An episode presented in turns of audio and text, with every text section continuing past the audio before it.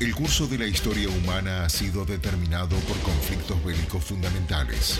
Desde las primeras guerras, registradas hace más de cinco milenios, hasta hoy, el hombre vive en guerra. Una cadena de eventos ha impactado nuestra evolución cultural y económica. Desde la piedra hasta la bomba atómica, las armas han cambiado y también lo hizo la estrategia bélica. Eso no quita que el hombre que combate siga siendo esencialmente el mismo. Esto es La columna de la guerra de Ariel Fabius.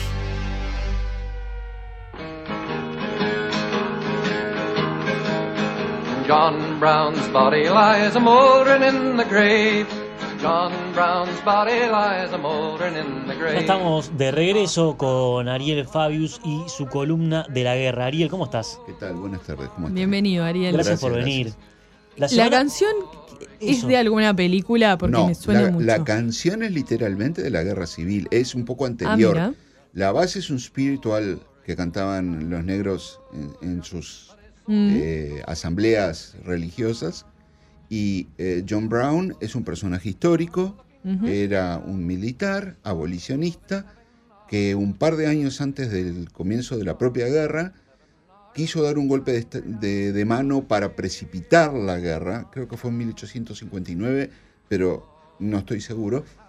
Eh, tomó un arsenal con una banda de, de seguidores este, y bueno, fracasó, fue ejecutado por, por traición, pero se convirtió en una especie de mártir de la causa abolicionista. Bien. Y por eso la a, canción. Vamos a poner en contexto de qué estamos hablando para los que recién se enganchen. Estamos hablando de la guerra de secesión de. Estados Unidos. Bien, eh, 1861 hasta Al 1865. Estamos en una época de en la que el auge del algodón y otras industrias eh, ocurría en el mundo, mientras tanto Estados Unidos estaba en un conflicto interno. Para entender un poco más, antes de meternos en lo que fue la guerra, las trincheras, las enfermedades, ¿qué era lo que estaba en disputa? ¿Cuáles eran las ideas del norte y del sur que, que hacían que la sociedad se parta al medio? Voy a empezar por hacer una referencia a algo nuestro. A ver. Eh, hay una carta del expresidente Jorge Valle que está en el Archivo General de la Nación del año 63. Valle tenía una explotación ganadera en aquella época y se fue a Estados Unidos a ver toda una serie de temas eh, rurales, agrícolas, ganaderos, etc. Es verdad. Y cruzó de norte a sur el país en ómnibus. Porque quería parar en los pueblos y ver en cada lugar, tenía una serie de contactos y fue cruzando, el- que es la forma más, eh, más en contacto con la gente que puede haber. Claro. Claro. Esa, El gra- ómni- esa el carta se la envía a su para- padre. Exactamente. Este, para de pueblo en pueblo y él, en ese momento, más de 100 años después de que termina la guerra, hace referencia al- a la enorme grieta, palabra de moda, que existe todavía en ese momento entre el norte y el sur. Y cómo eso él no le veía salida. Recordemos que esa época también es la época del auge de los movimientos de los derechos civiles. Eh, se empieza a dar vuelta la, la tortilla en un montón de cosas como el derecho al voto, derecho a la educación, cosas que en el sur habían sido suprimidas desde la década de 1880. O sea, Claro. cuando termina la guerra, eh, el gobierno de la Unión impone en el sur una serie de leyes que luego, en, en interés de la prosperidad económica, se aflojaron y, y la política del sur dio vuelta y, y volvió a, a- a poner a, a toda la población negra eh, abajo, a- literalmente abajo de la pata, no hay otra manera de decir. Bien, eh, básicamente es una guerra de donde por un lado está el progreso y por otro lado está capaz que las ideas no, no la palabra no es retrógrado, pero más conservadoras. Eh, la palabra es retrógrado porque la sociedad del sur era una sociedad absolutamente feudal. O sea, la diferencia era desde el punto de vista conceptual, social, económico, tremenda. El norte, si bien tenía enormes explotaciones ganaderas del medio oeste hacia el oeste, todavía la frontera, como lo llamaban ellos, se estaba moviendo en dirección al Pacífico. Este, El sur era literalmente de latifundios, enormes plantaciones, con mucha gente trabajando, pero con vidas miserables. Claro. Y la gente que no estaba, eh, que no eran los dueños de esas tierras, pero digamos blancos, vivían una existencia realmente precaria, pero eran blancos. Y entonces la mentalidad era toda una mentalidad eh, 400 años para atrás. Y eh, la diferencia era notable entre los dos.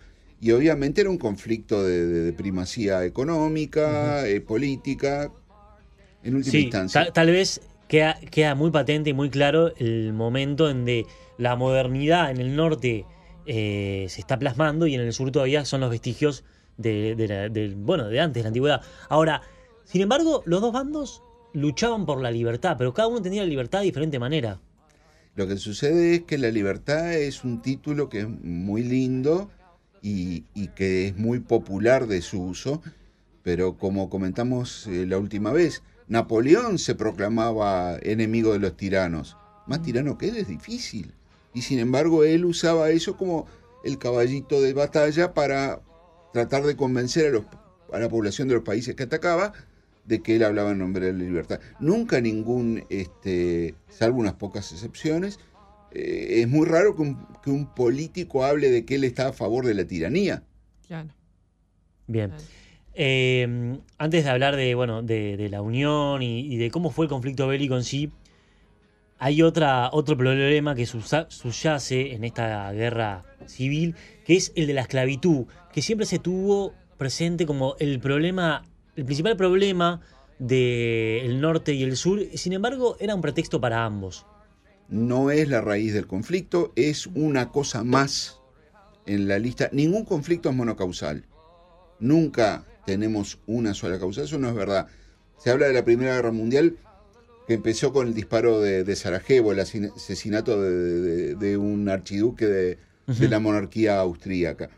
Y sin embargo, eh, la guerra la estaba fomentando Alemania desde años antes. Eh, es una cosa que, que pasa y, y después viene lo que se llama la causa ocasional. En este caso, eh, la causa ocasional fue un ataque de, de los estados del sur a un eh, fuerte que estaba en la boca del puerto de Charleston. No tiene nada que ver con todos los antecedentes que había. Y sin embargo eso se considera el comienzo de la guerra. Y esto es más o menos lo mismo. Este, estaba el enfrentamiento por, por la esclavitud, había un enfrentamiento por peso político, había un enfrentamiento por eh, cuestiones económicas, como ya hablamos, y la suma de todas estas cosas es lo que en definitiva se traduce en, el conflicto. Bien, vayamos un poco al conflicto bélico, el norte contra el sur. ¿Cómo, para meternos en, en ambiente, para transpolarnos hacia allí, cómo era un poco el territorio, cómo era la disputa? Eh, es muy grande Estados Unidos y los flancos eran bastantes. Es enorme. Eh, el, el teatro de operaciones, como se debería llamar, no es uno solo. Tenemos al sur inmediato de Washington, este, la línea de defensa que se había establecido porque el estado de Virginia se había separado de la Unión y el estado de Virginia está cruzando el Potomac al sur. Entonces allí había una línea de defensa, ahí hubo un combate no estático, pero todas las iniciativas que una y otra parte tomaron durante mucho tiempo fracasaron. Y en más al oeste, como habíamos hablado la vez pasada en Tennessee, hubo bastante más movimiento sobre el río Mississippi, este, y en lo que se llamaba el, el wilderness, la, la zona salvaje, hubo una serie de enfrentamientos eh, muy sangrientos y este que en definitiva después de casi dos años y medio de combate eh, con una mejor organización de- del norte y mejores generalatos terminan eh, empujando a los ejércitos del sur en retirada y desde Chattanooga en Tennessee que habíamos explicado que era un nudo de comunicaciones Sí. eh, empiezan por un lado a, a volver hacia el este para, para eliminarlos de la zona fronteriza a los ejércitos del sur y el general Sherman, que era uno de los mejores generales de la Unión, inicia un movimiento siguiendo la línea del ferrocarril hacia el sureste en dirección a Atlanta es el propósito era doble era por un lado sobre la marcha, comerse todo lo que había. El ejército no llevó suministros para comer, Claro. vivía del país. Confiscaba todo lo que había y lo que no se podía llevar lo prendían fuego. Esa era una ventaja para la, para la Confederación, ¿verdad? Para- Una desventaja. pero la guerra no era en el territorio de la Confederación. Eh, eh, las líneas de suministro eran más cortas, pero la organización era pésima. Mm. Entonces, cuando te van por la línea de adentro y te están comiendo tu base económica, cada vez es más difícil perder, perdés hombres. Quisieron, le cortaron la vía de ferrocarril, pero Sherman cortó sus comunicaciones de, de- de logística, tenía suficiente armamento, cortó su comunicación de logística con, con su zona de, de retaguardia y avanzó destruyendo un- una faja muy ancha a su paso. Y además, por ejemplo, para que no pudieran utilizar el tren después de que él pasaba, Mm. desenterraban los durmientes que eran de madera, sacaban las vías del tren, hacían una pila, prendían fuego y cuando los rieles estaban al rojo vivo los retorcían para que no hubiera manera. Y el sur no tenía una fábrica de industria de hierro, siderúrgica, como para reponer eso. Una vez que se iba, no había manera de tener tren. Y el tren era la única manera de transportar la- grandes cargas, largas distancias, o mucha gente. La vida de los soldados, por lo que has dicho ahí, durísima. No valía nada. Nada. ¿Y cómo, cómo peleaban? El asunto es así, eh, estamos en el final de la época de la pólvora negra, eh, o sea, los fusiles de- y rifles de un solo tiro, Sí. y en el comienzo de los rifles de repetición con cartuchos eh, de bronce, de, de latón, como conocemos ahora, no automáticos, obviamente eso no existió por muchísimo tiempo, pero que podían disparar seis tiros, o siete tiros, o cinco tiros, dependía. Algunos rifles de los primi- primeros parecían revólveres, o sea, el mecanismo era como el de los Colt, giraba y disparaba. Este, y una de las diferencias notables que hay es que ambos bandos usaban rifles con un tipo de bala que se expandía, una bala de plomo muy pesada, Sí, como redondita, ¿no? eh, en- tiene un hueco en la parte de atrás. Entonces el gas de la explosión lo expande, el plomo es blando, Claro. y este y eso entra en las en las eh, en los surcos de- de- de- del, del rifle Mm. y estabiliza la bala para que llegue más lejos. Entonces eh, es un es una arma de destrucción más eficiente y los- la- la- las columnas marchaban, se paraban frente a frente y empezaban a intercambiar tiros y después era una carga a la bayoneta. Una cosa tremendamente sangrienta. ¿Había trincheras o, o el sur aprovechaba su conocimiento del territorio para esconderse o para agarrar altos? Ambos, sí, sí. Pero en muchos lugares la, la diferencia de, de material y la cantidad de artillería que tuviera uno u otro eh, obligaba a hacer posiciones defensivas, este, las cuales se asaltaban muchas veces en asaltos frontales. Y de vuelta, el asalto frontal es eh, vidas de hombres contra, contra terreno. Claro. Entonces era, era muy complicado, era muy difícil.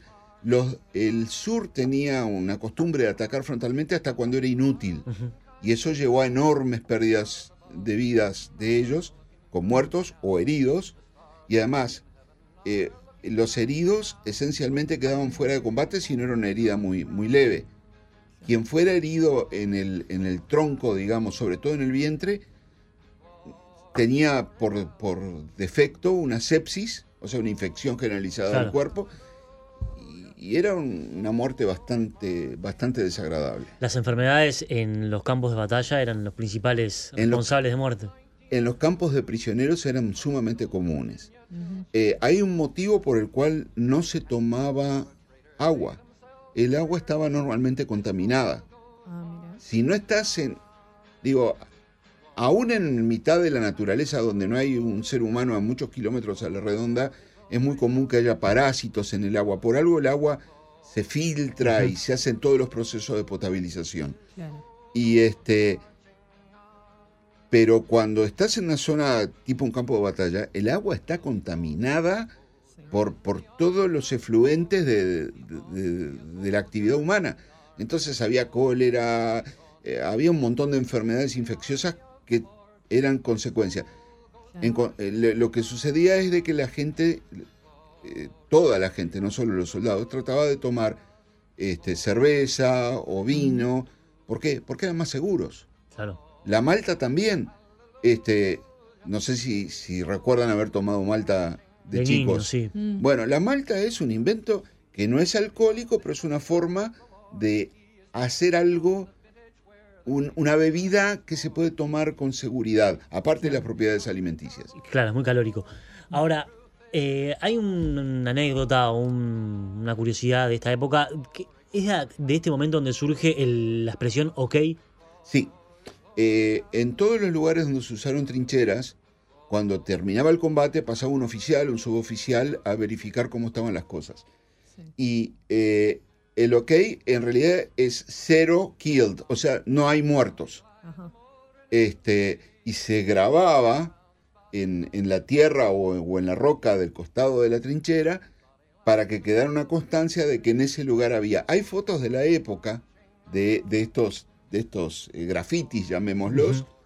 Y así como hay fotos de la época de trincheras tomadas a tiempo de distancia con, con caídos, eh, seis meses de distancia, un año de distancia, que está eh, la persona muerta y, y un tiempo después el esqueleto en el mismo lugar, porque por ahí no había pasado una partida funeraria. Claro. Esta guerra finalizó con una victoria del norte, ¿no? Correcto. Eh, la, la invasión de Sherman llega hasta, hasta el mar literalmente y luego empieza a remontar hacia el norte. Mientras tanto, Grant libra una serie de combates con las fuerzas de Lee. Lee era el principal general de, de los confederados. Sí. Este, y lo va empujando hacia el sur en Virginia. Tratan de retirarse hacia el oeste, pero ya estaban tan mal... eh, Esto es en abril de 1865. Estaban tan mal alimentados, tan faltos de, de transporte, que en un eh, lugar que se llama Appomattox, que es el nombre de, de un pequeño río también, Mm. pero es un pueblo, hay un juzgado ahí, eh, Sí. hasta el día de hoy está el edificio. Este, Lee eh, termina rindiéndose y los términos de rendición de Grant fueron muy, muy sencillos. Si daban su palabra de no levantarse contra la Unión, les permitía volver a, a sus casas. Después habría eh, los juicios por traición que correspondieran, Claro. pero eso era un tema político, no era un tema de Grant Mm. y autoriza a los oficiales a llevar sus armas personales para imponer el orden en la tropa y a todos los hombres, recordemos que es una época de granjeros, Sí. No, y las los diserciones hombres, también, ¿no? perdón, Las diserciones de los confederados. sí, bueno, los que desertaban al norte no le importaban, Claro. este y eh, autoriza que todos los hombres que tuvieran, mucha gente iba con su propio mula o su propio caballo a- al combate, Mm. este, que se los pudieran llevar para arrastrar los arados y poder cultivar la tierra, porque estaban en la primavera, no había, eh, o sea, ordena llevar comida Sí. del norte, pero al mismo tiempo tienen que ir cultivando para el invierno siguiente. Entonces, eh, los términos fueron en realidad bastante benévolos, considerando que hasta horas antes se habían estado matando. El, el- el acta de rendición es un documento muy sencillo. La, la guerra termina con eh, la victoria de la lucha armada, pero tuvo muchas consecuencias en los Estados Unidos. ¿Cuáles son algunas de las que se puede decir? Eh, la primera, en la primera época, Bueno, primero eh, se terminó la esclavitud. eh, la esclavitud había terminado dos años antes. En la sí. termina en todo el país en, en 1865. Poco tiempo después, este, Lincoln es asesinado. El plan de Lincoln era una, como se llamó, la reconstrucción, pero una reconstrucción relativamente benévola desde el punto de vista económico con el sur para permitir que todo el país se levantara rápido. En cambio, el que llevó la batuta después de eso no fue el vicepresidente, sino que fue el secretario de guerra, un señor de apellido Stanton, que si uno lo ve en una foto da miedo, una cara de malo tremenda, y este que impuso eh, leyes sumamente duras sobre el sur Y, este, y hubo una época de lo que se llamaban los carpetbaggers. El car- carpetbag es una especie de portafolio grandote eh, en bandoneón que se usaba mucho para llevar dinero. Y lo que decían es que eran ladrones. No lo eran, Mm. pero, pero se dio una situación desequilibrada. Por eso la reacción del- de, la- de los estados del sur fue tan tremenda cuando, cuando les devolvieron la autonomía, Claro. digamos. Luego de esta guerra sí eh, nace Estados Unidos de América como lo conocemos ahora, con sus todos estados Sí. que forman una federación. Correcto, el país moderno arranca ahí. Bien, muy bien. Eh, Ariel, muchísimas gracias por habernos acompañado esta vez. A ustedes. Muy interesante. Era necesaria una segunda entrega de la guerra civil estadounidense porque nos había quedado muchas cosas en el tintero. Es un tema muy largo Tal y cual. esto lo que hicimos fue planear sobre la superficie. Pero sí, es eh, con, una sola vez no alcanzaba. Una Ay, ay. última cosita, porque me quedé co- capaz con ganas de, de leer más o de saber más sobre esto. ¿Algún libro, película, algún material que esté sencillo para, Pe- película, esto? hay un par de películas relativamente recientes. Mm. Eh, yo tengo un problema que es que los nombres de los actores no me salen. Eh, Adhiero. Este, hay un Sí. actor que fue que hizo de piloto de aviación comercial en, en una película que el avión se le da vuelta. Eh, se llama eh, Lo buscamos, lo buscamos. eh, se llama la, la, ens- enseña del, del valor o algo por el estilo. Bien. Es una película No, que está, no. está bien en el sentido que muestra la escena de, del campo de batalla con mucha claridad, eh, dejando de lado ese Está tipo bueno. de cosas. A ver, Y- ahí en, en producción nos están mostrando algo. Sí, pero no me da, no me da la presbicia. Queda para la próxima. Bueno, Ariel, muchísimas gracias por habernos acompañado. Nos encontramos dentro de dos martes. ¿Ya tenés temas? ¿Ya sabes de qué vamos a hablar? Eh, tengo dos o tres, voy a ver cuál elijo. Bien, me parece que no te comprometas. Quédense, a la vuelta va a estar con nosotros el periodista de la sección de cultura de búsqueda, Javier Alfonso. Tenemos mucho para hablar en este martes de culto.